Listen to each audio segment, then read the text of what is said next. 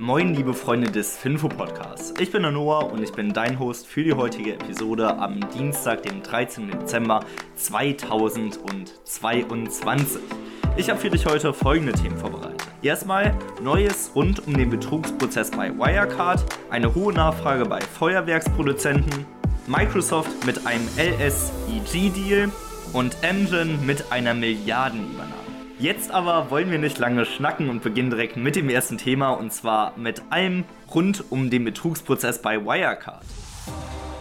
Der ehemalige Wirecard-CEO Markus Braun und Anwälte von ihm, die wollen mehr Zeit für die Prüfung der Unterlagen. So verkündete der Verteidiger Alfred Dierlam, dass der Betrugsprozess gegen Braun und zwei weitere Ex-Wirecard-Manager erstmal ausgesetzt werden soll. Zitat: Der Braun sehe sich derzeit nicht in der Lage, auszusagen. Markus Braun sitzt bereits auch schon seit zweieinhalb Jahren in Untersuchungshaft und laut der Münchner Staatsanwaltschaft ist Braun laut der Anklagen der Kopf einer kriminellen Bande, die über Jahre Bilanzen gefälscht haben, um somit Investoren um Milliardenbeträge betrogen haben. Braun allerdings bestreitet das und sieht sich tatsächlich selbst als Opfer. Und er sagt, der eigentliche Täter ist der Ex-Vorstand Jan Maschalek, der auch mittlerweile seit über zwei Jahren auf der Flucht ist und er soll tatsächlich Schuld des Ganzen sein. Man muss auch sagen, Braun selbst besitzte bis zur letzten Stunde Wirecard-Aktien im Depot und hat diese auch nie selbst angerührt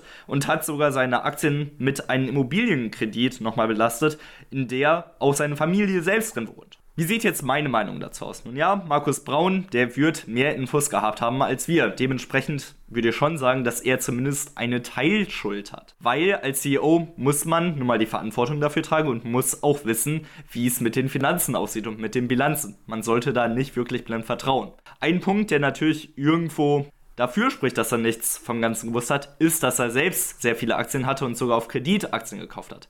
Aber man muss auch sagen, vielleicht hat er auch einfach darauf spekuliert, dass das Ganze nicht auffällt und hat hier einfach einen riesen Reibach gesehen. Deswegen eine Teilschuld wird Herr Braun auf jeden Fall haben, sonst würde er auch nicht seit über zwei Jahren in Untersuchungshaft stecken. Aber dennoch halte ich es nicht für abwegig, dass Jan Marschalek derjenige ist, der nochmal etwas mehr zu verantworten hat, da er nun mal auch auf der Flucht ist und nun ja, wenn man komplett unschuldig ist, dann wird man auch nicht flüchten. Okay, machen wir dann weiter mit einem neuen Thema und zwar der absolut hohen Nachfrage bei Feuerwerkproduzenten.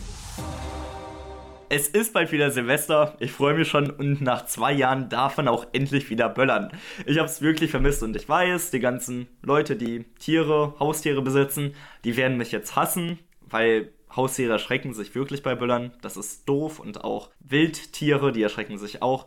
Ich muss aber sagen, so egoistisch das klingen mag, ich liebe es zu böllern. Das ist eine Tradition, seitdem ich Kind bin, böllert man, wirft das auf die Straßen und hatte einfach einen heiden Spaß dabei. Ich habe es wirklich die letzten zwei Jahre vermisst und wo dann gesagt wurde, als Alternative könnt ihr klatschen oder Lichter an und ausmachen.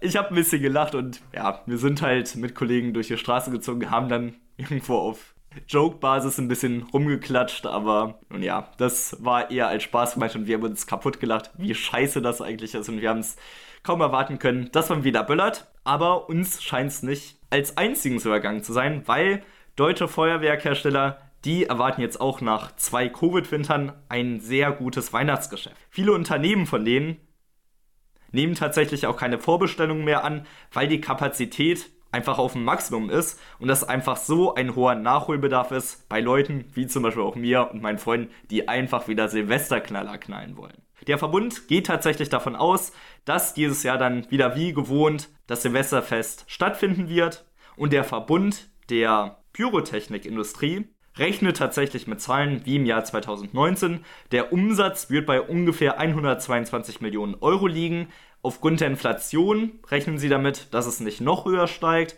aber immerhin ein Ergebnis von 122 Millionen Euro, das als Umsatz zu haben, das ist natürlich genial, insbesondere wenn man die letzten zwei Jahre da wirklich auf Eis gelaufen ist. Aber kommen wir auch direkt zum Fakt des Tages. Erstmal zum Einklang. Erstmal einer von mir, der steht hier nirgendwo, der wird auch nicht im Finfo Newsletter stehen, sondern ein ganz exklusiver, der mir jetzt gerade spontan einfällt. Und zwar sagt man ja immer zum Neujahr, ich wünsche dir einen guten Rutsch. Ich habe auch unter anderem gedacht, dass man gesagt hat, ja, rutsch halt rein ins nächste Jahr. Klingt ja ganz lustig, ist auch eine schöne Bedeutung. Tatsächlich aber kommt Rutsch vom Wort Roche, was dann ein jüdischer Brauch ist, was so viel heißt wie ein Neujahresanfang, also guter Rosh. So hieß es dann irgendwann mal, wird wahrscheinlich etwas anders ausgesprochen, aber Rosh kommt prinzipiell aus dem Jüdischen und das bedeutet so viel wie Neujahrsanfang, also guten Rutsch, schöner Neujahresanfang. Okay, aber der tatsächliche Fakt des Tages, den ihr auch im Finfo Newsletter finden werdet, ist die Bezeichnung Silvester, weil der Begriff geht auf den Papst Silvester zurück, dessen Todestag der 31. Dezember 335 ist. Das Jahresende lag damals noch das Jahresende lag damals noch auf dem 24. Dezember und wurde im 16. Jahrhundert dann auf den 31. Dezember verlegt und somit haben wir jetzt am 31. Dezember Silvester. Das haben wir jetzt erstmal abgehakt. Heute geht es ja echt flockig von den Lippen, aber wir machen jetzt direkt weiter mit Microsoft mit einem riesigen LSEG-Deal. Microsoft hat einen sehr großen, wenn nicht sogar den größten Vorstoß in die Finanzdienstleistung gemacht, und zwar mit einem Deal in Kooperation der Londoner Stock Exchange.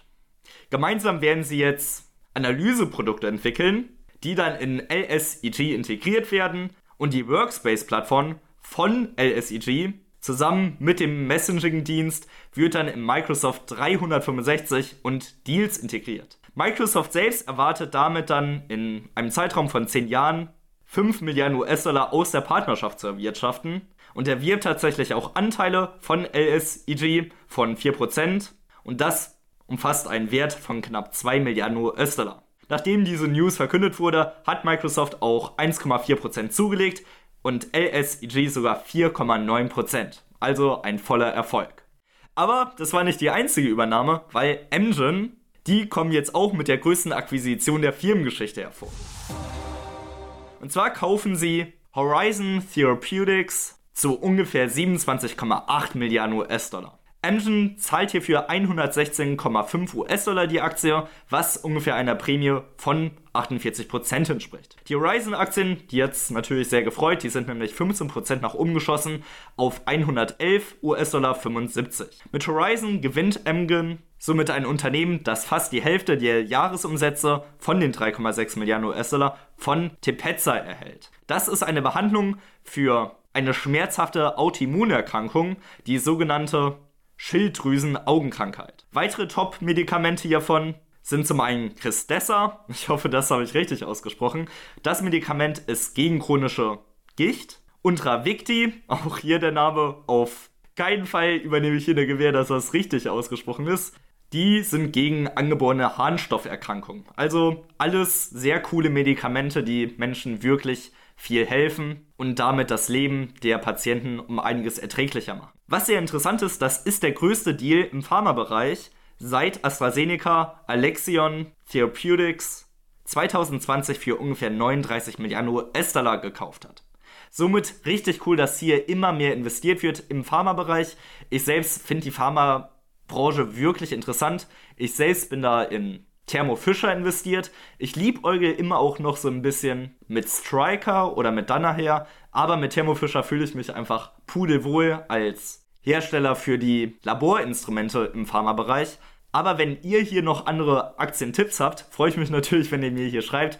Ihr könnt mir entweder auf Instagram auf finfo-de schreiben oder auch gerne eine Mail an noah.alleaktien.de. Wichtig hierbei, Noah wird N-O-A-H geschrieben. Jetzt aber kommen wir abschließend zur Aktie des Tages. Wer hätte es denken können? Engine. Die haben wir ja gerade eben besprochen und ich möchte auch, dass wir die nochmal gemeinsam etwas genauer untersuchen.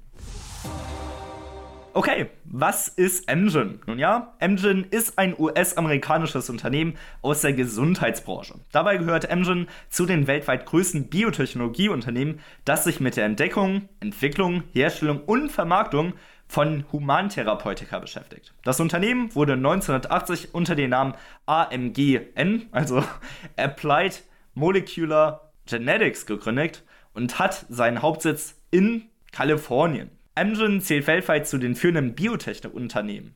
Amgen entwickelt, produziert und vertreibt biopharmazeutische Produkte, die mithilfe rekombinierter DNA-Technologien hergestellt werden. Die Forschungsschwerpunkte sind dabei die Hämatologie, also die Wissenschaft der Blutkrankheiten, Onkologie, die Krebsforschung, Nephrologie, also die Wissenschaft der Nierenkrankungen, Rheumatologie, Diabetes, Endokrinologie, also die Lehre der inneren Sekretionsdüsen, Neurologie und die Zelltherapie.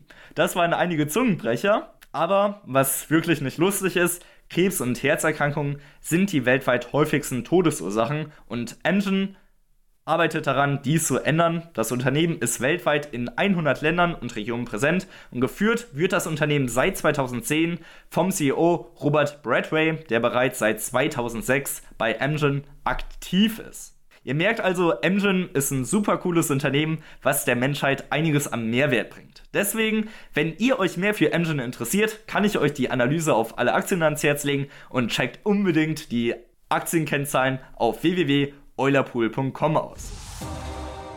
Das aber, meine Lieben, war es mit dem Podcast für heute. Ich hoffe, ihr hattet Spaß beim Zuhören. Ich finde, die heutige Episode ist wirklich richtig gut gelungen. Hat mir Spaß gemacht beim Aufnehmen und wir hören uns morgen wieder. Macht's gut. Ciao.